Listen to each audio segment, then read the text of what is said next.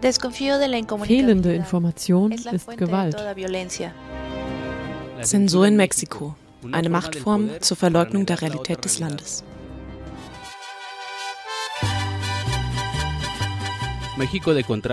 Ein Mexiko der Kontraste. Auf der einen Seite kulturelle Diversität, Vielfalt in Flora, Fauna und Naturgütern und auf der anderen Seite Ausgrenzung, Enteignung indigener Völker und Landaneignung. Diese und andere Praxen, wie zum Beispiel die Privatisierung von Gesundheit, Bildung und Land, sind Teil der neoliberalen Politik und haben in der Gesellschaft zu zunehmender Unzufriedenheit und Widerstand geführt. Mit verschiedenen Mitteln macht die Bevölkerung diese Probleme sichtbar. Doch der mexikanische Staat versucht, diese emanzipatorischen Bewegungen durch Militarisierung zu unterdrücken. Die Medien tragen ihren Teil dazu bei, indem sie das politische System legitimieren und Mexiko als lindo y querido, als geliebte Heimat darstellen. lindo y querido. México lindo y querido. El contexto en México.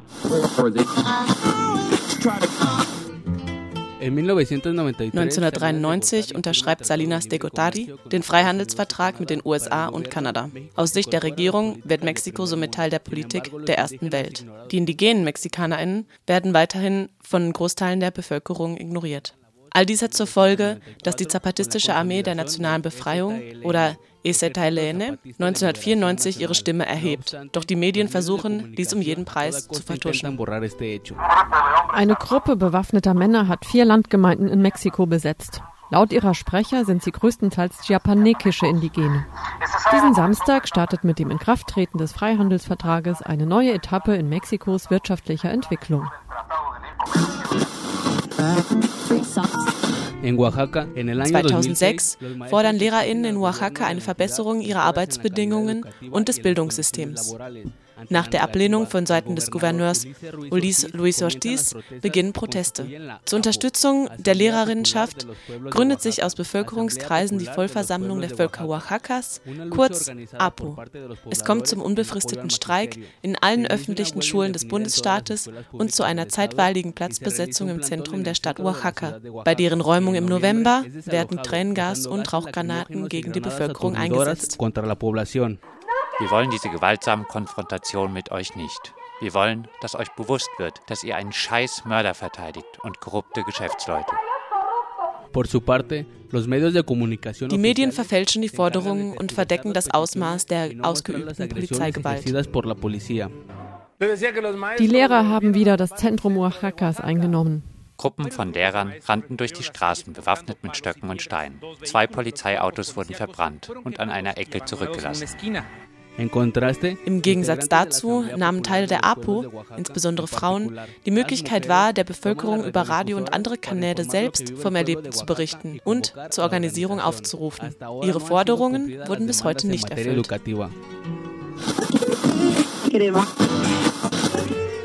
2001 wird der Bau eines internationalen Flughafens verkündet, der als Teil des Plan Pueblo Panama mehr als 5 Millionen Hektar Landwirtschaftsfläche vernichten würde. Ziel des Projektes war es, einen Industriekorridor für transnationale Unternehmen zu schaffen. Wenn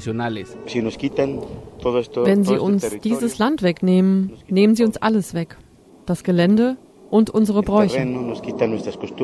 Die Betroffenen drücken ihre Ablehnung aus.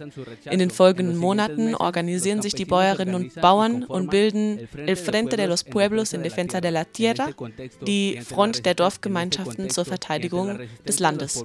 Daraufhin kommt es am 3. und 4. Mai 2006 in den Landgemeinden Texcoco und San Salvador Atenco in der Nähe von Mexico City zu einer Reihe von Konfrontationen zwischen der Bevölkerung und Teilen der Bundes-, Landes- und der örtlichen Polizei.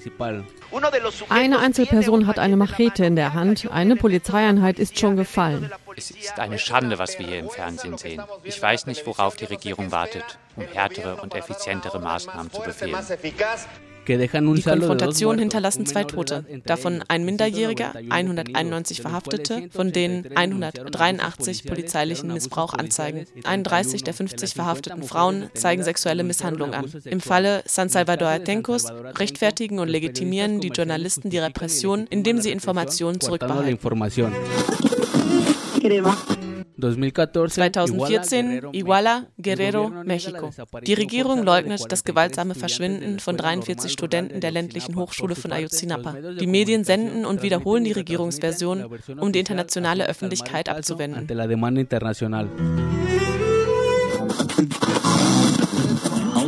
Nochiztlan, Oaxaca, 9. Juli 2006. Die Bundespolizei schießt auf Zivilisten, um eine Blockade der Lehrerinnenschaft zu unterdrücken, die ihre Ablehnung gegenüber der geplanten Bildungsreform kundtun. Sie bewaffneten sich erst, als die Lehrerinnen vom Center anfingen zu schießen. Laut Bundespolizei und der Regierung Oaxacas waren vorher alle unbewaffnet.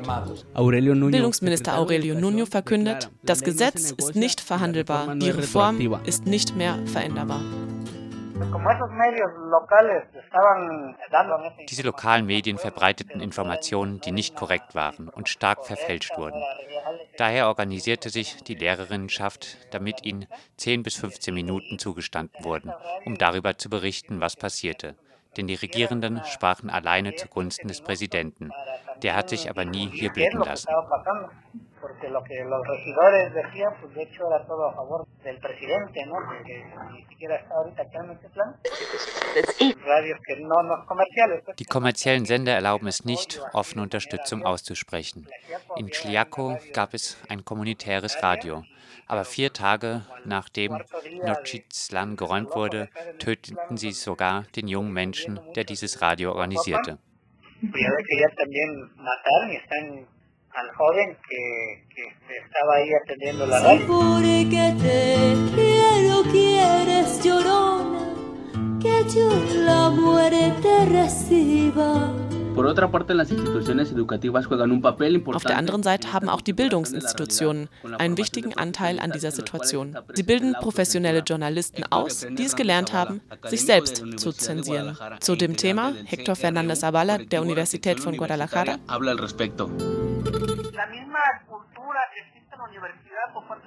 Dieselbe Kultur der Selbstzensur gibt es auch bei Professoren und Studenten der Universität. Niemand traut sich, seine Meinung zu äußern. Das hat mit dem Konformismus zu tun, der in unserem Staat und unserem Land herrscht, aber auch an der Uni.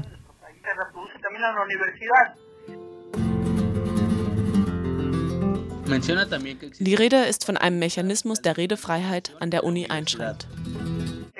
Es gibt eine Art konstante Überwachung in allen Teilen der Uni. Und es gibt diejenigen, die sich dem gegenüberstellen, um ihre Meinung zu vertreten. Die Universität ist ein Spiegel dessen, was im ganzen Land passiert.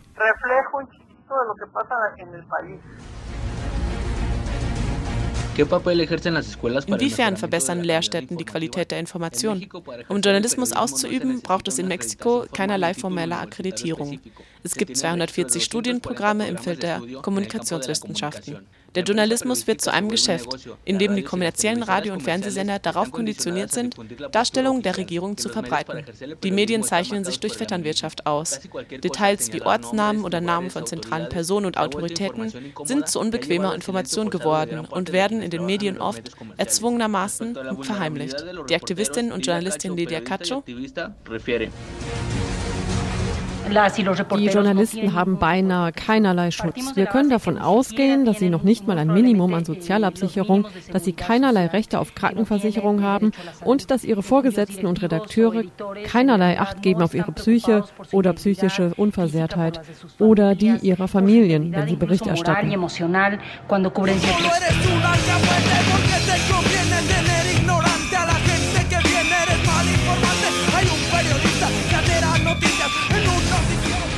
So wird Berichterstattung zu einer Machtstrategie und einer Form der Gewalt. Vor diesem Hintergrund braucht es Medien, die gezielt über politische Kämpfe berichten und widerständige Kräfte bündeln. Freie Medien, wie zum Beispiel kommunitäre, alternative und unabhängige Radios, stellen sich der Desinformierung entgegen und sind ein Instrument der sozialen Bewegungen und Kämpfe.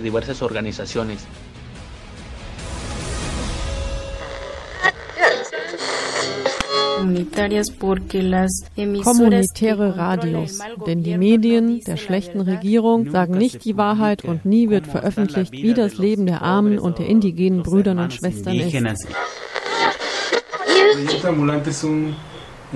Proyecto Ambulante ist ein Projekt der freien Medien, das heute hier in der Stadt Oaxaca arbeitet.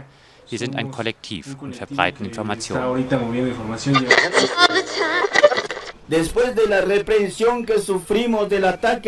Seit der Repression litten wir unter diesem Angriff auf die Redefreiheit der Gemeinde. Wir entschlossen uns, das Projekt der kommunitären Radios Radio Totopo mit einem geliehenen 10-Watt-Transmitter wiederzubeleben. Es ist unabdinglich für uns, unsere Stimme zu verbreiten, um in der Gemeinde über die Verletzung der Rechte indigener Völker zu berichten. Zwischen dem Jahr 2000 und 2016 sind mindestens 19 mexikanische Journalistinnen ermordet worden. 20 sind immer noch verschwunden.